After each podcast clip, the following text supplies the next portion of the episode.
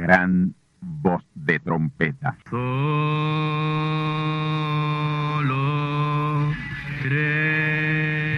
Saludos amigos y hermanos radioyentes. Están ustedes en sintonía con la audición radial Gran Voz de Trompeta, con el mensaje final de Dios al mundo, a la iglesia y a su pueblo escogido. Esta es la voz de Dios, proclamando el mensaje del Evangelio del Reino, o Evangelio eterno, a todos los que moran en la tierra, en el cumplimiento de Apocalipsis capítulo 14 y verso 6. Este es un mensaje de alerta y de apercibimiento ante los eventos proféticos del fin del mundo que ya han comenzado. No es que viene el fin del mundo, es que ya comenzó. Y en esta audición radial ustedes se mantendrán bien informados y apercibidos sobre cómo asegurar la salvación y la vida eterna, que es lo importante ante tales eventos. A continuación, ustedes escucharán no un mensaje doctrinal ni dogmático, sino la pura palabra de Dios, probada con las escrituras, la verdad como la verdad es, pues conoceréis la verdad y la verdad os libertará.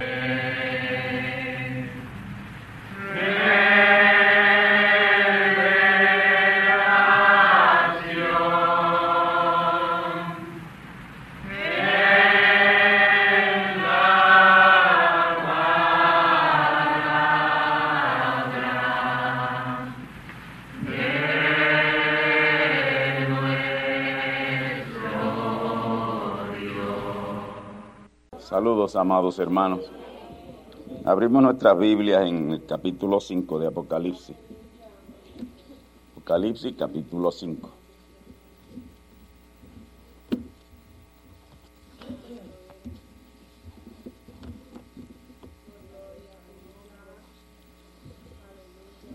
¿Todos lo tienen ya? Dice la palabra de Dios. Y vi en la mano derecha del que estaba sentado sobre el trono un libro escrito de dentro y de fuera, sellado con siete sellos. Y vi un fuerte ángel predicando en alta voz, ¿quién es digno de abrir el libro y de desatar sus sellos? Y ninguno podía, ni en el cielo, ni en la tierra, ni debajo de la tierra, abrir el libro ni mirarlo. Y yo lloraba mucho, porque no había sido hallado ninguno digno de abrir el libro, ni de leerlo, ni de mirarlo. Y uno de los ancianos me dice, no llores, he aquí el león de la tribu de Judá, la raíz de David, que ha vencido para abrir el libro y desatar sus siete sellos. Y miré, y he aquí, en medio del trono y de los cuatro animales, y en medio de los ancianos estaba un cordero como inmolado, que tenía siete cuernos y siete ojos, que son los siete espíritus de Dios enviados en toda la tierra. Y él vino y tomó el libro de la mano derecha de aquel que estaba sentado en el trono, y cuando hubo tomado el libro, los cuatro animales y los veinticuatro ancianos se postraron delante del Cordero, teniendo cada uno arpas y copas de oro llenas de perfumes, que son las oraciones de los santos, y cantaban un nuevo cántico diciendo, digno eres de tomar el libro y de abrir sus sellos, porque tú fuiste inmolado y nos has redimido para Dios con su sangre y de todo linaje y lengua y pueblo y nación. Y nos has hecho para nuestro Dios reyes y sacerdotes. Reinaremos sobre la tierra. Y miré y oí voz de muchas, muchos ángeles alrededor del trono y de los animales y de los ancianos y de la multitud de ellos eran millones de millones. que decían en alta voz, el cordero que fue inmolado es digno de tomar el poder y riqueza y sabiduría y fortaleza y honra y gloria y alabanza. Y oí a toda criatura que estaba en el cielo y sobre la tierra y debajo de la tierra y que está en el mar y todas las cosas que en ellos están diciendo, el que está sentado en el trono y el cordero sea bendición y la honra y la gloria y el poder para siempre jamás. Y los cuatro animales decían, amén. Y los veinticuatro ancianos cayeron sobre sus rostros y adoraron al que vive para siempre jamás. Querido Señor, querido Padre, Dios Todopoderoso, aquí venimos, Señor, en esta mañana, muy confiados porque tú eres nuestro Padre. Nosotros somos tus hijos y sabemos que en esta mañana, Señor, tú nos darás lo que cada uno de nosotros hemos venido a buscar. Señor, en este momento yo presento delante de ti este grupo de creyentes.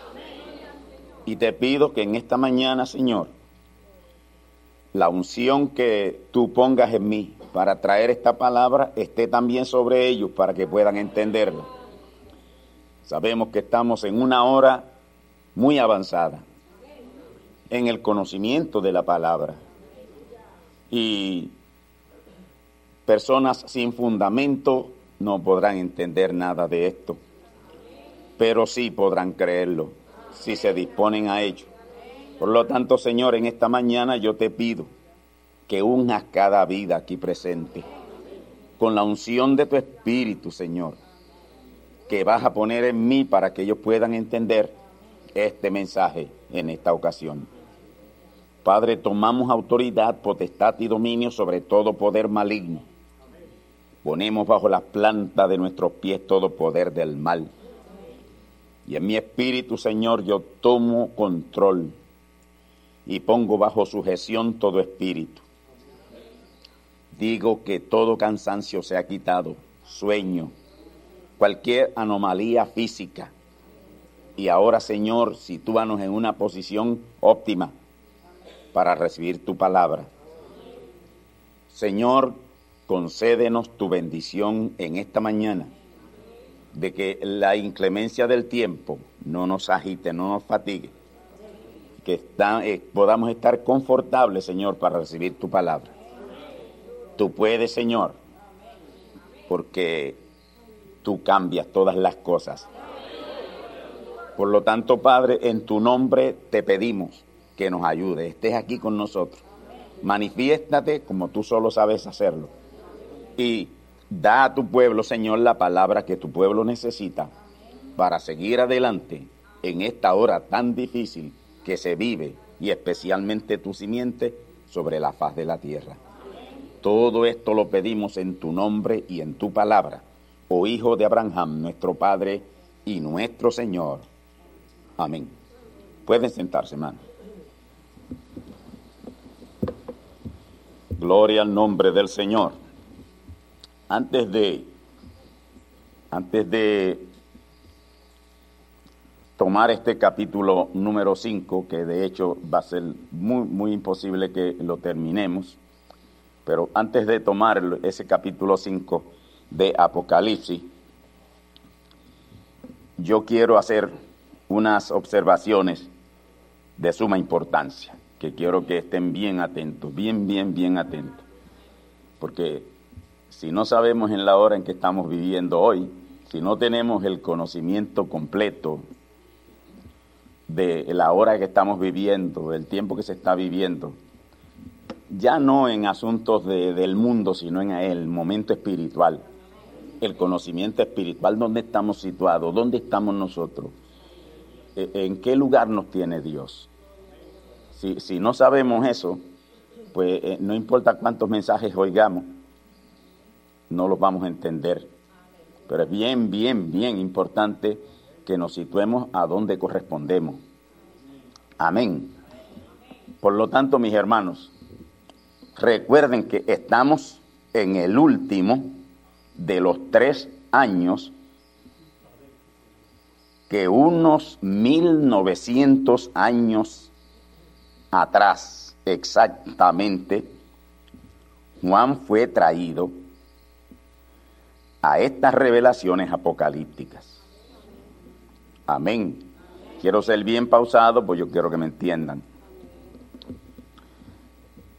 Estamos en el último de los tres años. Fueron tres años que Juan, que Dios le dio a Juan o le concedió a Juan para recibir toda la revelación apocalíptica. En tres años él la recibió. En tres años él recibió la revelación que tomó una generación. Traerla. Porque el libro de Apocalipsis o esa revelación apocalíptica toma una generación completa.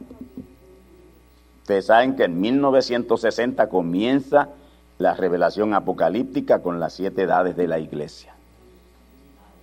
Amén. Siguió adelante y hoy todavía estamos en la revelación apocalíptica. Amén. Todavía hoy estamos en esa revelación apocalíptica. Fue en los años 96 al 98 del primer siglo de la era cristiana que Juan, estando exiliado en la isla de Patmos,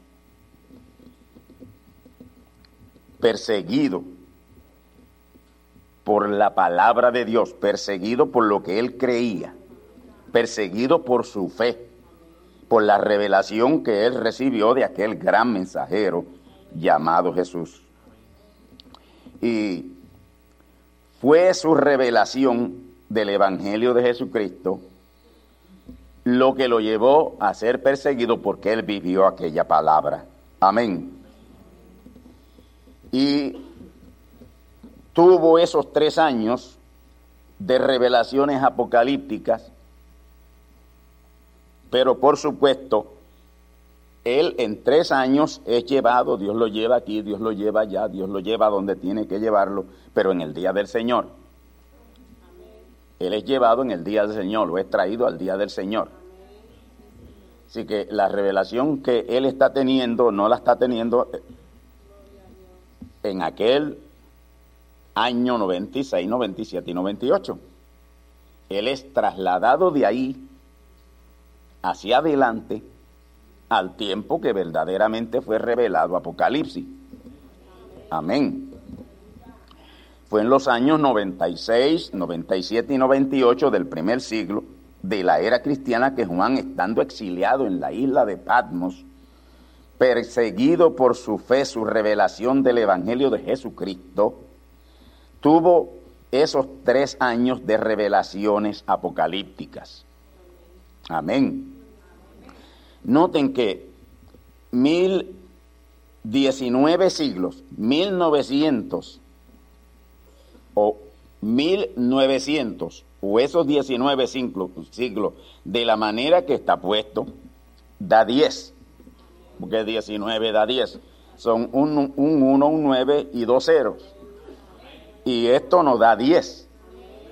Y 10 es consumación. Ese es el número de consumación. 10 es el número consumatorio.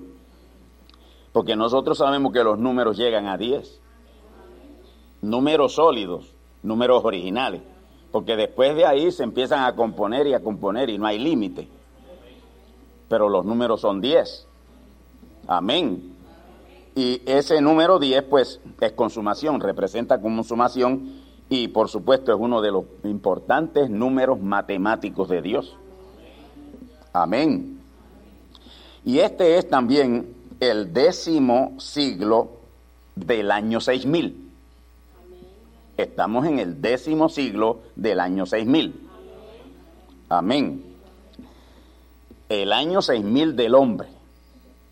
Porque Dios tomó 6000 años para recomponer y le dio 6000 años a sus hijos sobre esta tierra. Así que son 12000 años. Y el número 13000 es el reino milenial. Pero antes del milenio él tiene que concluir, concluir aquí unas cosas. Por eso es que estoy trayendo esto. Este es, también el décimo siglo del año 6000 del hombre. Y tenemos que estar pendientes, muy, muy pendientes a escrituras importantes que hay en la palabra. Y una de esas importantes escrituras es Mateo capítulo 13, versículos 36 al 40. Amén. Mateo capítulo 13, versículos 36 al 40. Yo antes de proseguir adelante quiero leerla, aunque sea leerla nada más. Para que ustedes vean aquí, hermanos, estas cosas tan, tan, tan importantes. Mateo 13, 36 al 40. Escuchen bien. No tengo prisa, ni ni me quiero excitar porque yo quiero que ustedes me entiendan en esta mañana lo que yo quiero decirles.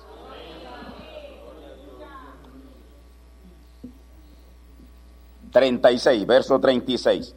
Entonces, despedidas las gentes, Jesús se vino a casa.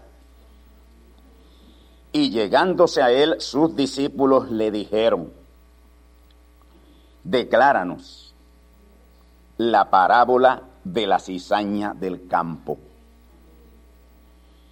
Y respondiendo él les dijo, el que siembra la buena simiente es el Hijo del Hombre.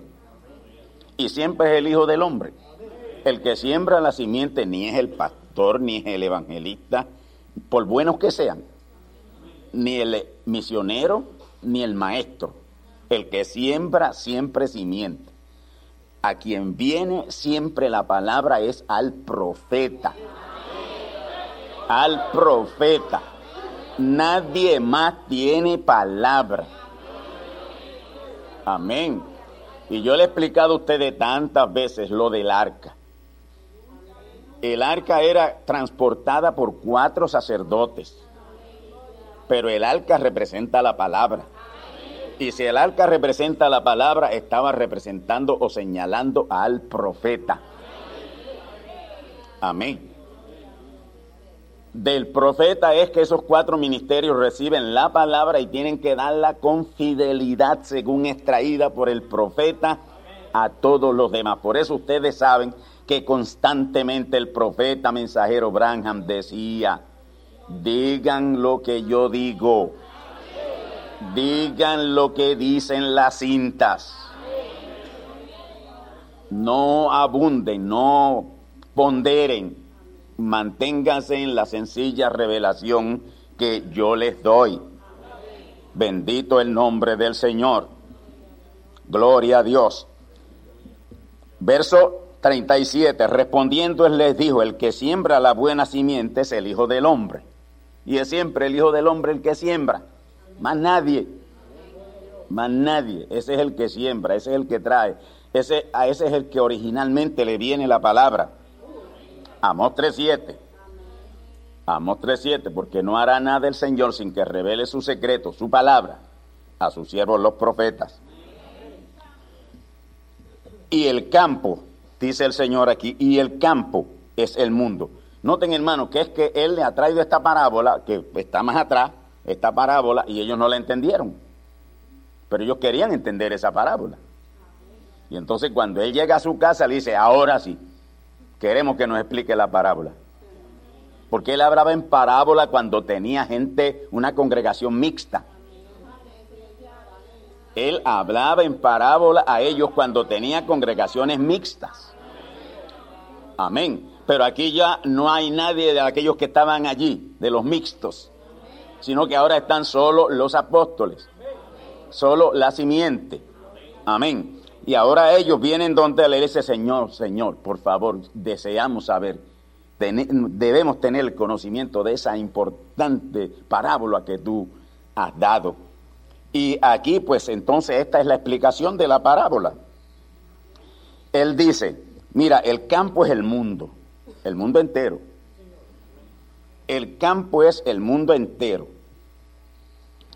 Y la buena simiente son los hijos del reino. La buena simiente son los hijos del reino, los hijos de Dios, los que realmente son simiente predestinada de Dios. Esa es la buena simiente. Son los hijos del reino. Y las cizañas son los hijos del malo. ¿Quién es la cizaña? Los hijos del malo. ¿Y quién es esa cizaña? Los que no obedecen la palabra o mixturan la palabra, revuelcan la palabra. Esos son cizaña. Pueden, pueden creer 75% bien y 25% malo, son cizaña. La verdadera simiente tiene que creer como es. Como es. Amén. Las cizañas son los hijos del malo. Y el enemigo que sembró esa cizaña es el diablo. Quien sembró esa cizaña es el diablo. Si hay un evangelio pervertido, ¿quién lo trajo? ¿Quién lo produjo? ¿Quién lo pervirtió? El diablo. Amén. El enemigo que sembró esa cizaña es el diablo. Y la ciega, la ciega es el fin del mundo. Y mundo aquí es cosmos. Y cosmos es sistema. Entonces, en otras palabras, el Señor le está diciendo, la ciega es en el final cuando todo esté para concluir. Todo esté concluyendo. La ciega es el fin de los sistemas. Cuando yo esté atacando, vigilen bien. Vigilen bien, dijo el Señor allá. Unos 1900 años atrás. Vigilen bien cuando yo esté atacando los sistemas. Amén. Cuando yo esté atacando los sistemas es porque hemos llegado al fin. Se está ya en el fin. Gloria al Señor. Yo pregunto aquí, ¿se ha cumplido eso ya? y sigue en cumplimiento. El profeta mensajero Branham predicó un mensaje que él llamó, tituló así, ¿por qué estoy en contra de la religión organizada? ¿Por qué estoy en contra de sistemas religiosos? Amén. Porque el sistema religioso es diabólico. No importa, hermano, quién lo traiga, qué congregaciones sean, no importa quién, el sistema es diabólico. El sistema es contra Dios. Es contra la palabra. Por eso ustedes nunca me oirán a mí cuando yo empiezo a hablar del universo. Yo nunca digo el sistema solar o sistema planetario. Yo siempre uso la palabra orden. El orden planetario. Amén. Porque Dios tiene orden, pero no sistematiza. Dios es enemigo del sistema. Amén. Por eso es que todos los gobiernos del mundo, todos, oyeronme bien, todos los sistemas, todos los gobiernos del mundo, llámense en como se llamen, democráticos, totalitarios, son del diablo.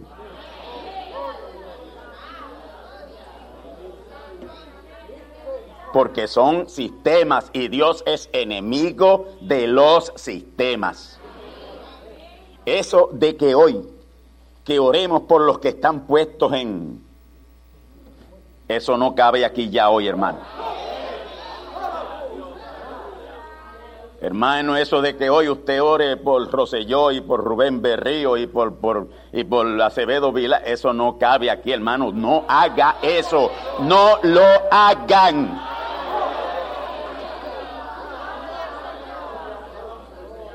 por nadie. Usted ore por usted, pida por usted. Que Dios nos ayude y que podamos vivir dentro de este sistema que nos persigue, que es enemigo de la palabra, sin tener problemas con nadie. Por supuesto lo vamos a tener, siempre lo vamos a tener. Pero que Dios nos ayude. ¿Se dan cuenta, hermano? Aquí mismo yo le estoy probando a ustedes lo que acabo de leerle. Lo que el Señor dijo cuando en aquel tiempo, cuando se esté trayendo palabra contra los sistemas, es porque ya es el fin del mundo. Aquí están viendo ustedes esas y oyendo esas señales en esta mañana.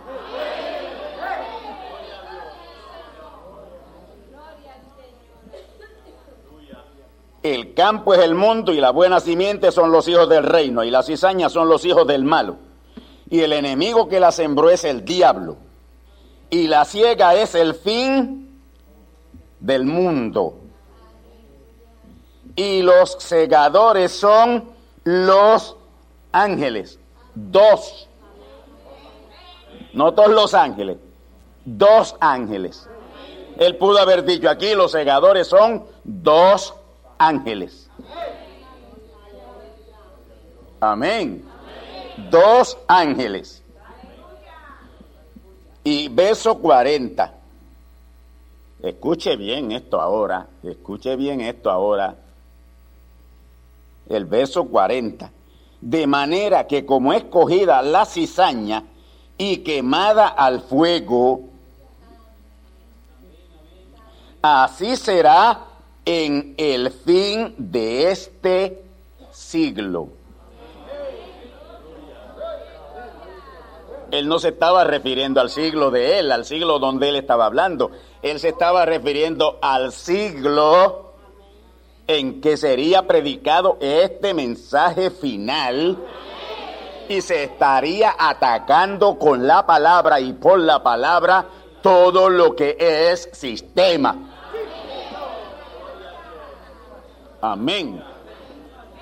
Y eso comenzó con el profeta mensajero Branham. Y tiene que seguir hasta el fin de este siglo. Amén. Vuelvo. Y la ciega es el fin del mundo. Y los segadores son los ángeles, dos de ellos. De manera que como es cogida la cizaña y quemada al fuego, así será en el fin de este siglo. Y es este siglo, hermano es este siglo, está hablando de este siglo. ¿Qué queda de este siglo?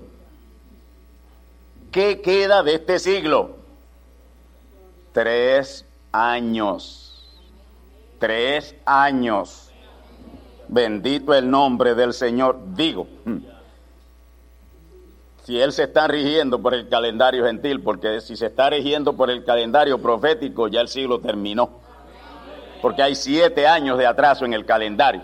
Pero yo entiendo que sí, que Él en su gran misericordia hacia el pueblo gentil se está guiando por su calendario, el calendario gentil. Amén.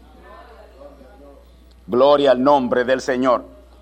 Así que, hermanos, estas son escrituras claves, muy, muy, muy claves para que nos situemos en el correcto tiempo de la consumación.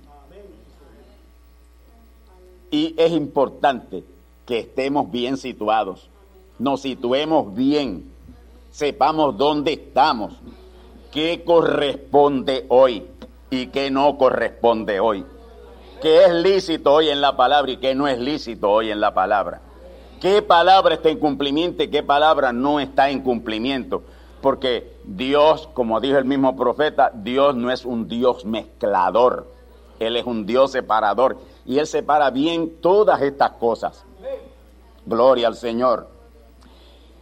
En los años 96 al 98 del primer siglo del cristianismo, amén, hacen unos 1900 años atrás, o unos 19 siglos, que Juan tuvo la experiencia de ser traído al glorioso día del Señor, el cual abarca la segunda y la tercera venida de Cristo, cumpliéndola precisamente esos dos ángeles segadores. Amén.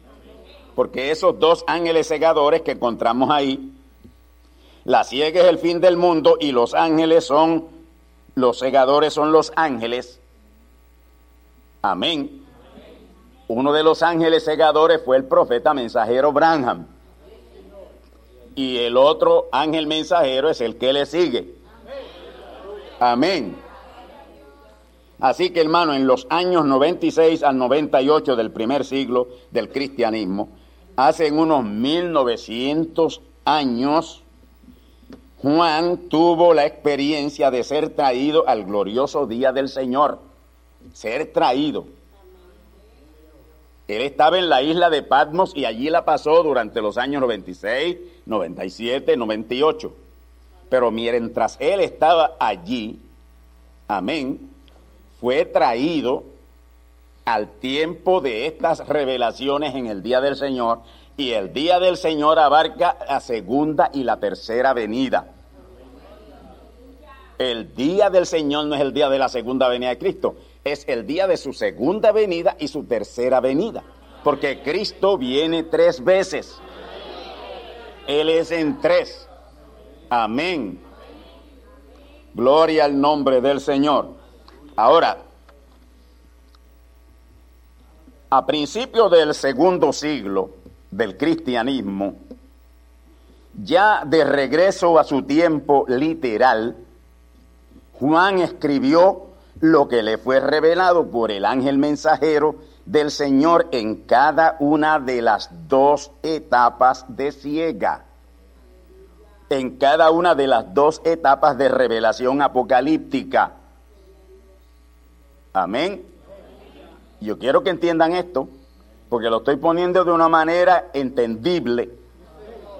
Amén. Porque es, es sumamente importante y usted sabrá por qué es importante entender esto. Y para que sepan la magnitud de esto, hermano, yo anoche me desvelé, yo estoy sin dormir nada. Y es porque el Señor no me dejó dormir. Mientras en casa dormían, yo me la pasaba en mi cuarto de estudio solo, porque el Señor me llevó allí para decirme sobre esto. Lo que yo le estoy pasando a ustedes aquí es lo que Dios me dijo anoche.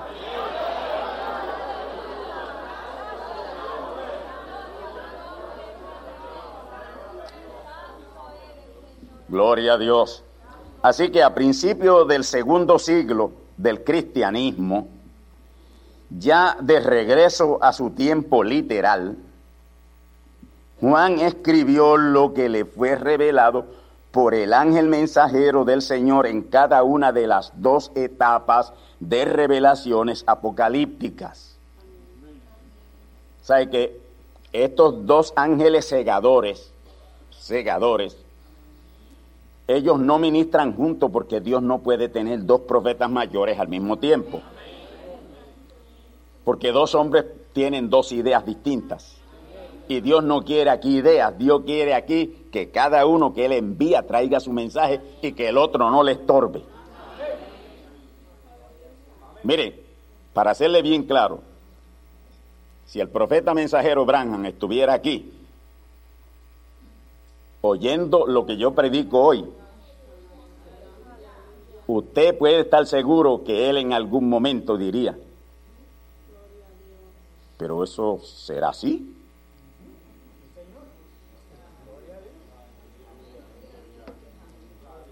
Soy bien atrevido. Amén. Por eso es que Él no tiene dos profetas mayores al mismo tiempo. Ahora Él puede tener un profeta mayor y unos cuantos menores. Porque los menores tienen que sujetarse al mayor. Pero, ¿cómo usted va a hacer que dos profetas mayores se sujeten el uno al otro? Es difícil, hermano. Es difícil. Gloria al nombre del Señor. Así que yo espero que ustedes me estén entendiendo.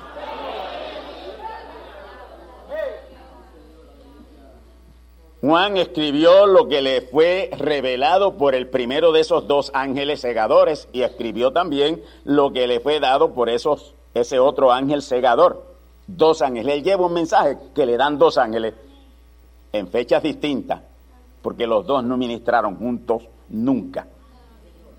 Y recuerden ustedes que él, hablando de estos dos ángeles mensajeros, de estos dos ángeles segadores, el profeta mensajero dice en el libro de los siete sellos que son dos ministros de la edad de la gracia. Dos mensajeros de la edad de la gracia. Así que son, son convertidos en la edad de la gracia. Dos convertidos de la edad de la gracia. Él se convirtió en la edad de la gracia y el otro se convirtió en la edad de la gracia. Pero los dos pasan de la edad de la gracia a la edad celestial. Amén.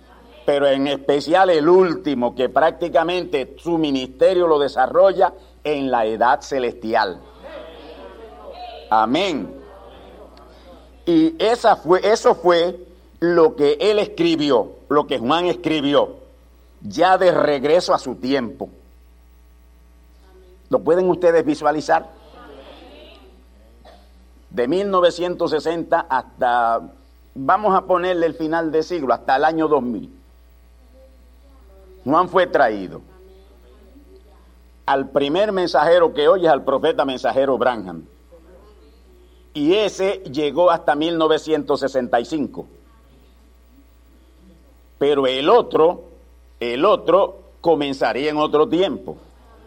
Yo diría que por ahí, por los 1980. Amén. Y entonces él es trasladado, traído de los 1980 en adelante para oír al otro mensajero. Y él los oyó a los dos y regresó atrás a su día y por el año, por el siglo II, por ahí, por los primeros años del siglo II, es, que él escribe Apocalipsis.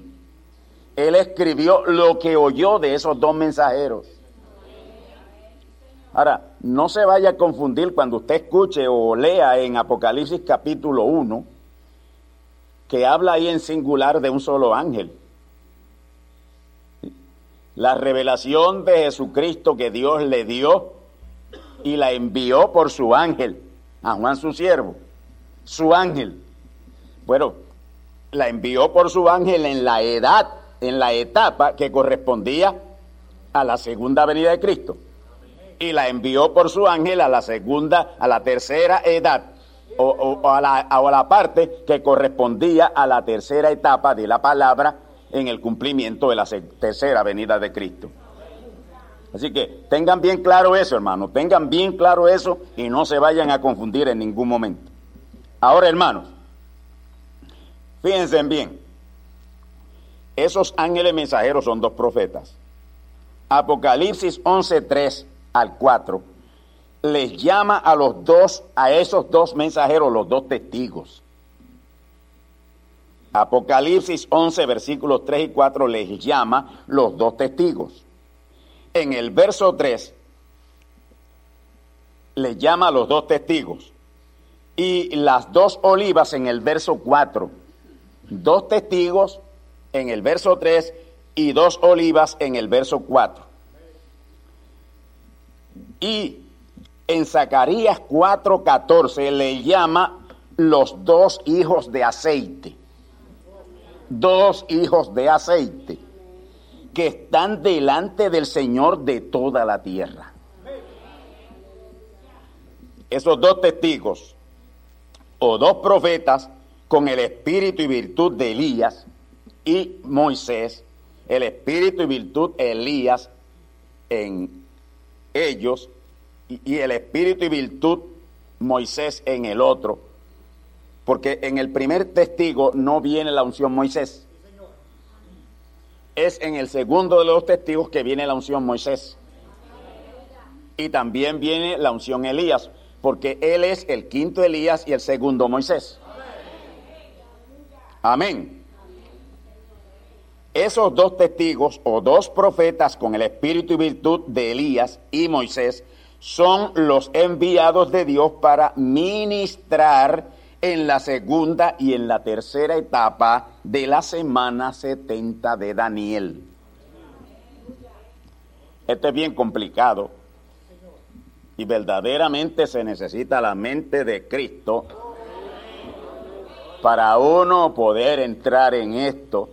Por eso es que por ahí afuera no se atreven, no se atreven, porque esto no se puede depender de uno, se, únicamente se puede depender de la mente de Cristo, la inteligencia de Dios.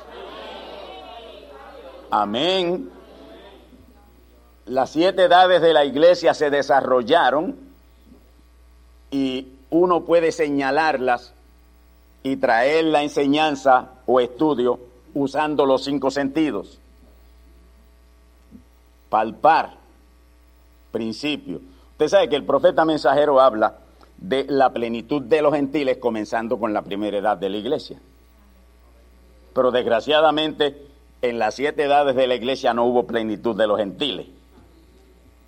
Por eso es que la plenitud de los gentiles está por entrar. Porque a través de las siete edades no hubo plenitud de los gentiles. Lo que hubo fue plenitud de problemas, plenitud de dogmas, credos, tradiciones, mandamientos de hombres, sistemas, que eso fue lo que hizo la iglesia. Por eso es que no ha tenido dos mil años para evangelizar el mundo y ni siquiera ha evangelizado una cuarta parte de la tierra. Y si lo ha hecho, ya usted sabe cómo andan creyendo y qué es lo que están creyendo. Que es mejor que no hubiese llegado a ningún sitio.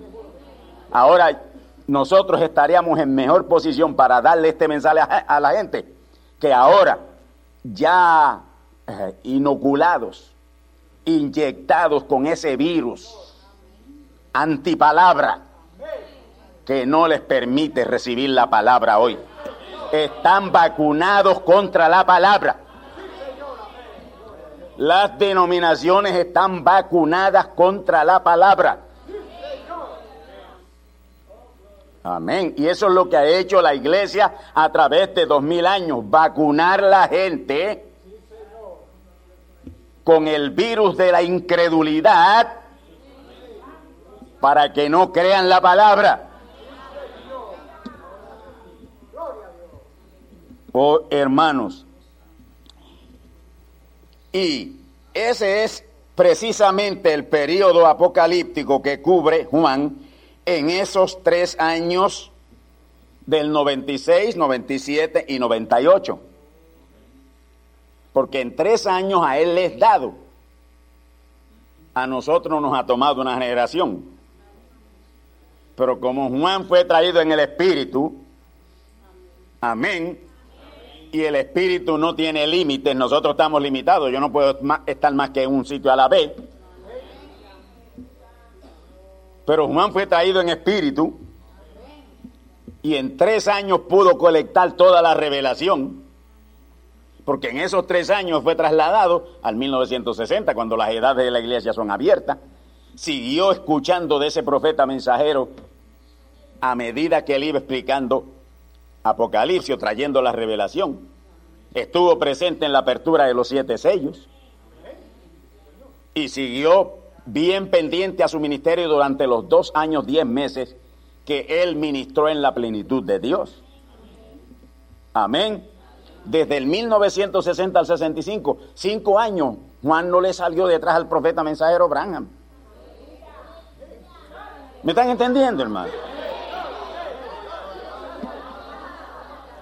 Él sabe todo lo que él predicó, usted, pero ¿cómo va a ser si ya la había... Bueno, quizás no han entendido entonces lo que yo le digo. Él fue traído en espíritu. En esos años 96, 97 y 98 estaba allí en persona, Juan. Pero fue sacado de sí mismo y adelantado a 1960 cuando las siete edades de la iglesia son reveladas y siguió durante hasta el 1965 detrás del profeta. Y donde quiera que él iba a tocar revelaciones de este tiempo, allí estaba Juan. Estoy haciendo esta guaje aquí para que ustedes entiendan, pero, pero él no estaba escribiendo nada porque no tenía... Él estaba en espíritu, el espíritu no tiene mano.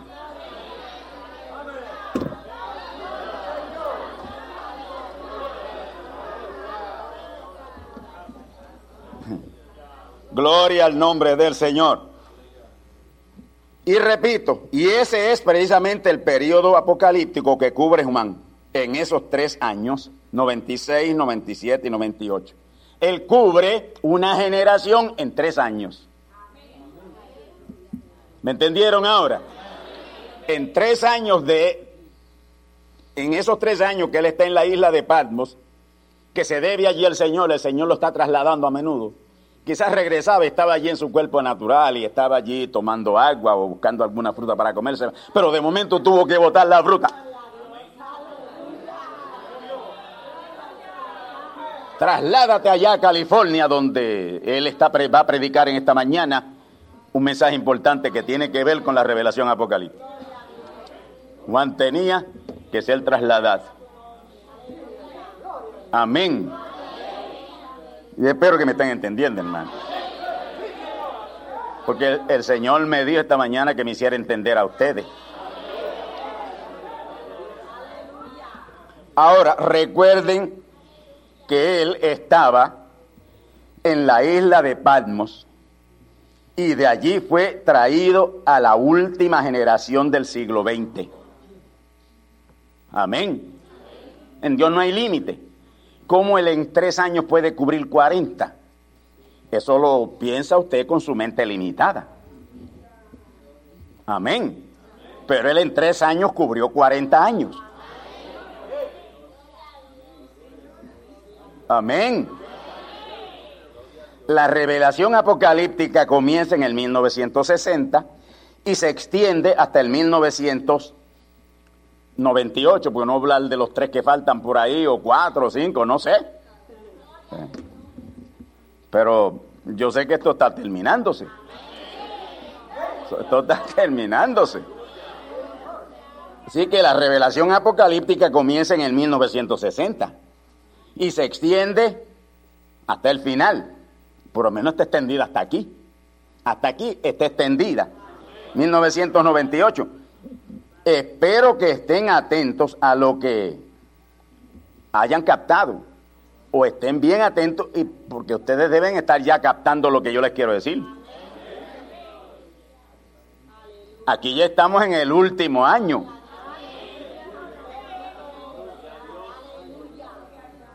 Amén. Juan recibió la revelación 96, 97, 98. Así que 98 es el último año que llega. No es que todo se va a acabar aquí, pero es que aquí debe ser revelado todo. Inclusive aquí debe cerrarse el Apocalipsis.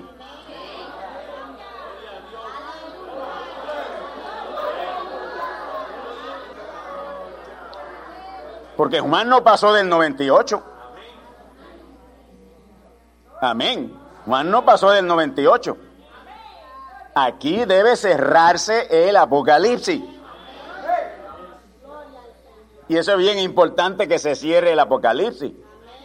Por eso es que Dios me ordenó traer ese repaso. Y quiero adelantarle, hermano, con este repaso que llevamos de Apocalipsis, se cierra el libro. Amén. Se cierra el libro. La próxima semana escucharán ustedes la segunda parte. No dejen de escucharla.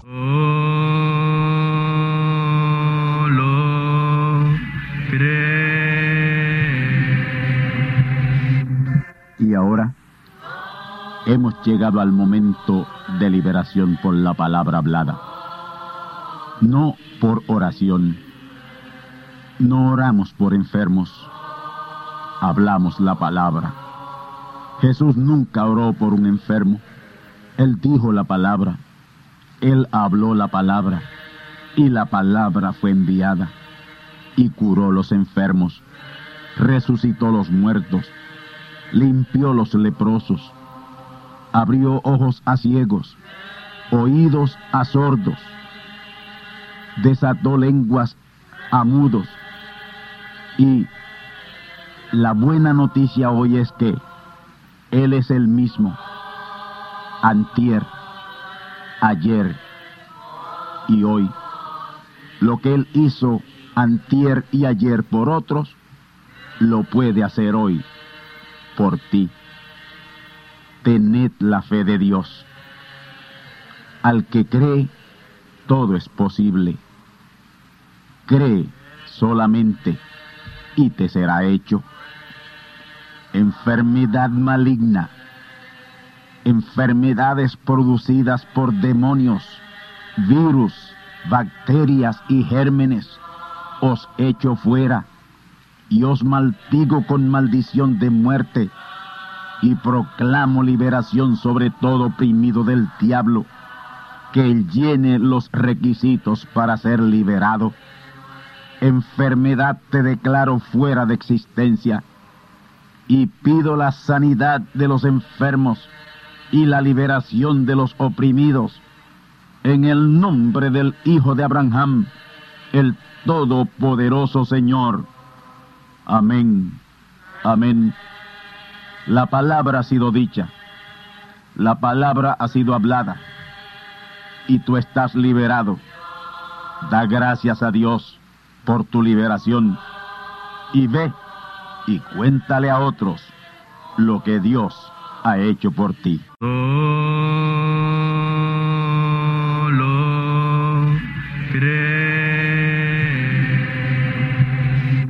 Amigos y hermanos radioyentes, han escuchado ustedes la audición radial Gran Voz de Trompeta y nuestra dirección postal es Gran Voz de Trompeta, apartado 1630, Canóbanas, Puerto Rico, 00729.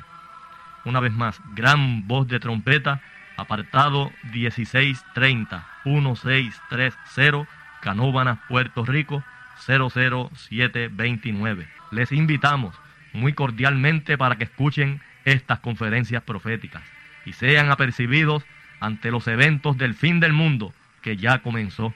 Les deseamos pues ricas bendiciones en Cristo el Señor. Amén.